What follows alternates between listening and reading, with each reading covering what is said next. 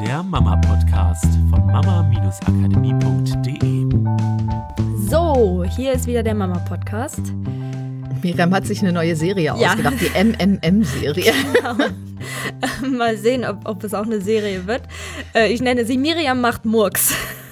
genau. Es wird eine kurze, Eine kurze- knappe Episode. Genau, weil mir immer wieder auffällt mit Mick, ich finde es ja super geil, weil ich dadurch natürlich immer direktes Feedback habe und mir fällt dann halt im Alltag manchmal ein, was ich für Murks mache.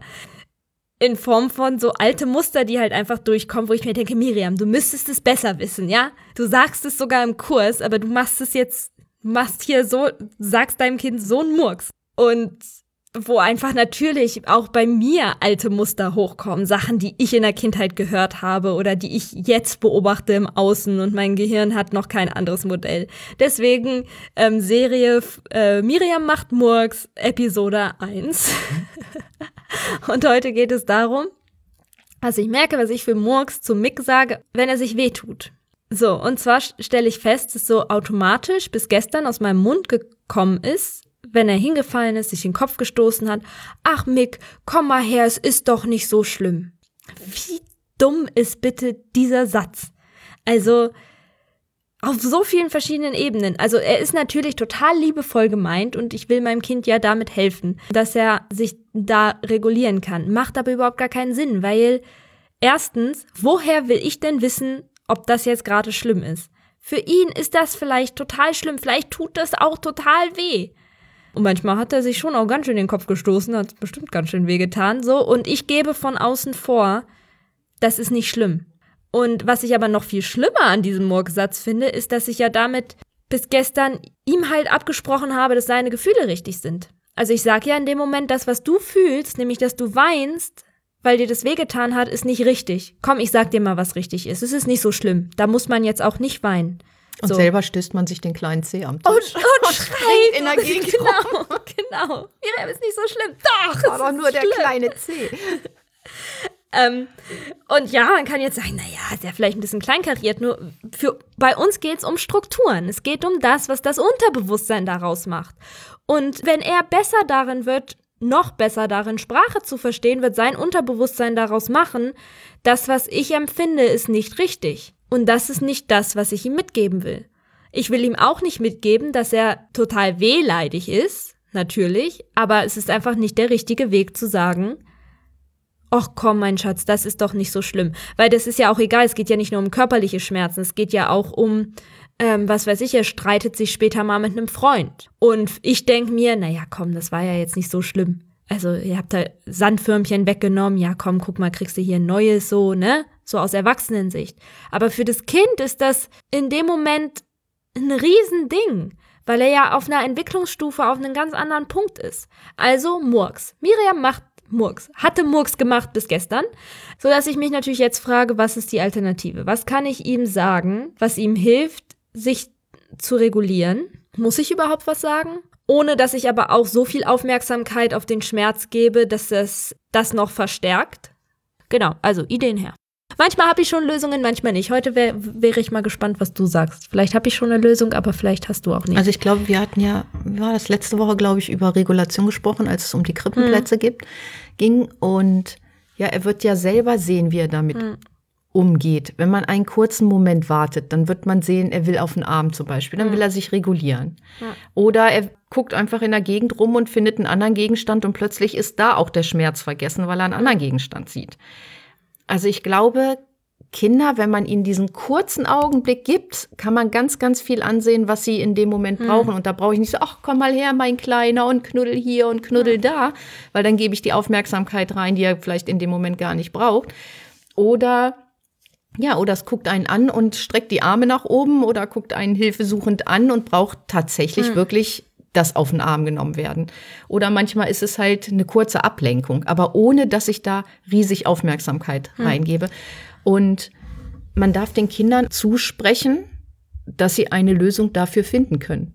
Und da bin ich fest von überzeugt, weil das ist doch das, was sie auch lernen sollen. Wenn ich ihnen das immer abnehme in Form von, das ist nicht so schlimm, ich beurteile von außen, ob das schlimm ist oder nicht, wie ein Arzt später sagt, das ist eine schwere Krankheit oder alles nicht so schlimm, dann source ich das out. Ich glaube, das ist das, was sie lernen dürfen, selber zu gucken, wie kann ich das regulieren durch Ablenkung am Körper meiner Mhm. Mutter oder was weiß ich, oder beim Papa oder dann weine ich eben mal eine Runde. Es ist ja Mhm. Aber- egal, aber ich ja. darf dem Kind diesen kurzen Moment geben und es mal beobachten, dass da Strategien Ja, aber vorhanden ein sind. kurzer Moment heißt ein paar Sekunden und nicht fünf Minuten. Ja, ich gucke nur das lassen, Kind ne? an und stürze Ja. nicht gleich auf das Kind, sondern gucke das Kind an und da habe ich eine kleine Reaktion. Und wenn ich da wieder wach für werde, Mhm. dann fange ich an, ihm den Raum zu geben, sich selber eine Lösung zu Mhm. suchen. Aber nur dann, weil wenn ich von außen, wie gesagt, die Worte vorgebe oder, oder diese Beurteilung vorgebe, meine Beurteilung, oder ich nehme es gleich hoch oder keine Mhm. Ahnung, renn mit dem eine Runde durch den Garten, dann hat es nicht die Möglichkeit, es selber Mhm. zu tun. Aber diese kleinen Schritte sind der erste Ansatz. Das ist der erste kleine Schritt. Und ich glaube, dann, was ich jetzt ähm, die letzten Tage auch probiert habe, dass, also je nachdem, wie er dann reagiert, weil manchmal ist tatsächlich so auch Kopfstoßen und ist nichts, nichts Wildes, aber wenn er anfängt zu schreien oder sowas, halt dieses Spiegeln, einfach das ansprechen, was ist und nicht das, was ich glaube, ob das jetzt wehtut oder nicht, vollkommen scheißegal, sondern ich sage, ach, hast du dir den Kopf gestoßen? Und dann, wenn er auf meinen Arm will, ah ja, dann komm mal auf meinen Arm zum Beispiel. Oder wenn er aber unten auf dem Boden bleibt und es ist irgendwas anderes passiert. Ihm ist was, was runtergefallen und da kommt man jetzt gerade nicht dran, der Stift ist weg, mit dem er gespielt hat oder sowas. Wollen wir mal gucken, ob wir was anderes finden und ich hole was anderes zum Spielen dann auch ablenken. Aber anstatt halt ihm diese Bedeutung aufzustülpen von, ach, das tut jetzt weh oder das ist nicht so schlimm oder sowas, einfach, wenn ich was sagen will, das ist zu benennen in Form von, ach, der Stift ist jetzt weg, wollen wir mal gucken, ob wir einen anderen finden. Und selber aber auch versuche ich halt dann nicht in so einem State zu sein von, oh, mein kleiner Süßer. mm." Also es Sondern, ist natürlich ähm, auch so, wenn, also ich kann mir vorstellen, Miriam macht Murks, wenn sie so sagt, ist ja nicht so schlimm. Ich kann mir vorstellen, dass Mütter manchmal denken und sagen, das ist ja nicht so schlimm. Stimmt, es kann sein, dass ich es auch zu mir sage. Ach, ist ja nicht so. sch- Ja. Ne? Ja, also einmal ja, Mut voll. Mutter sagt das zu sich, Voll. aber empfindet was anderes. Aber jetzt kommt der Knackpunkt, Miriam. Pass auf. Kinder lernen durch Rückkopplung. Es bringt nichts, ob du sagst, das ist nicht so schlimm Wenn oder so, fühle, wenn du A fühlst. Ja, also, und das ist dieser kleine Moment. Ich glaube, wir haben mal eine Podcast-Folge darüber gemacht, wo ein Kind hingefallen ist und die Mutter gesagt hat, du hast dich aber toll abgefangen.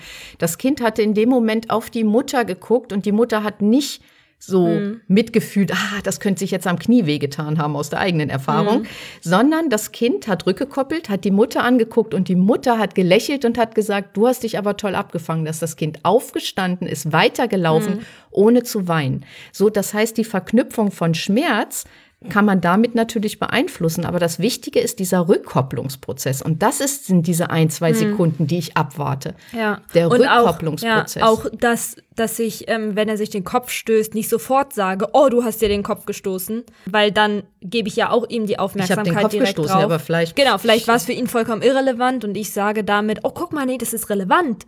Spür mal, tut's weh so?